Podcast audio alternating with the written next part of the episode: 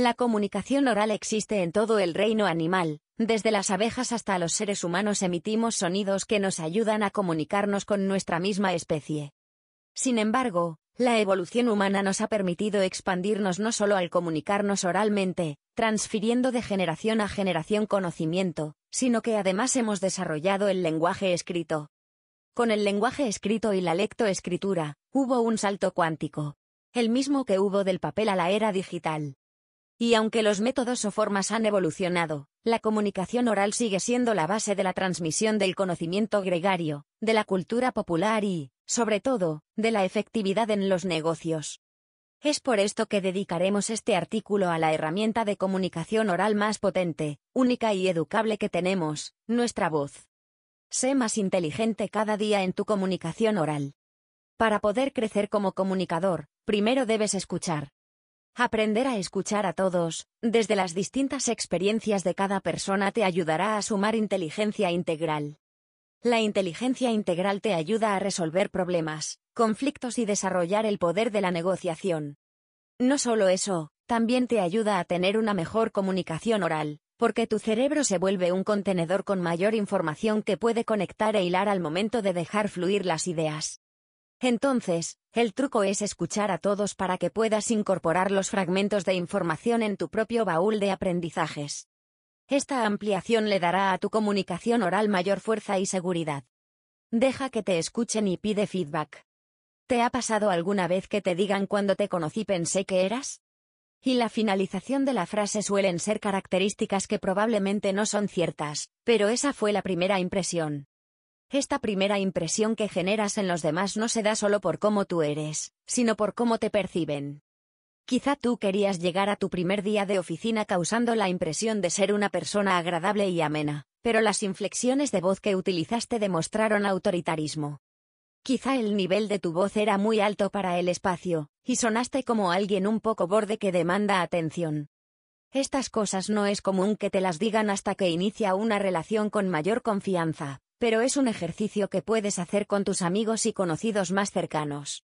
Esta dinámica te ayudará a recoger las impresiones e identificar cuáles son los aspectos de tu comunicación oral que estás acertando, y a cuáles tienes que realizarle algunas modificaciones para que se alineen con lo que quieres que otros perciban de ti. Hay algunas percepciones que se pueden modificar con solo aprender a respirar bien cuando estás emitiendo alguna idea de forma oral. Por eso te vamos a hablar sobre la respiración diafragmática y sus beneficios en la comunicación oral. Respiración técnica que te ayude a tener una óptima comunicación oral. Estar atentos a nuestra respiración es fundamental cuando queremos mejorar la comunicación oral que establecemos con nuestro entorno. Esto es porque al no saber respirar correctamente tropezamos las palabras, aceleramos la dicción y el resultado es que nos perciban como personas que siempre van corriendo a todos lados. Aprender a respirar de forma diafragmática te ayudará a llegar a las pausas adecuadas de acuerdo a las ideas que estás compartiendo, y a no tener bocanadas de aire que rompan la estructura de tu comunicación oral. Esto aplica tanto a nivel laboral como personal. A veces damos información tan rápido o de forma tan emocional que no logramos hacer las pausas cerrando las ideas. Para lograr una respiración adecuada en todo momento, debes empezar por hacer respiraciones profundas de forma diaria y consciente. Te ayudará a que tus respiraciones automáticas también tiendan hacia la amplitud y la distensión. Este ejercicio, acompañado de pausas e inflexiones de voz adecuadas, te ayudarán a que los demás se queden sin aliento inflexiones y pausas para potenciar tu mensaje en la comunicación oral. Así como en los bailes caribeños, las pausas son importantes para seguir llevando el ritmo, pasa lo mismo en la comunicación oral.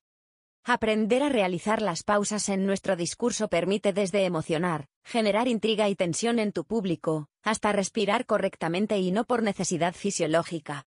Cuando desarrollamos un discurso o preparamos previamente una conversación, es probable que tengamos más claros los momentos de pausa e inflexión. También es cierto que cuando desarrollamos algunos trabajos específicos, docencia, oratoria, dictado de talleres profesionales, en nuestro día a día, es común amaestrar a nuestro cuerpo a través de la práctica. Sin embargo, la mayoría de nosotros necesitamos un empujoncito como el que nos da Ana Ainsa en su curso Comunica Acción, para tener una comunicación oral más eficiente. Las inflexiones, por otro lado, permiten darle ritmo al discurso que estás manejando. Te ayudan a llevar a la audiencia a un camino de emociones, con altos y bajos que potencian tu discurso, y que predisponen a tu oyente a emocionarse contigo, a sentir lo que les quieres transmitir. No solo a nivel intelectual, sino también a nivel emotivo. El llegar a ambos hemisferios del cerebro a través de tu comunicación oral te convertirá en un orador, en públicos grandes o pequeños, memorable.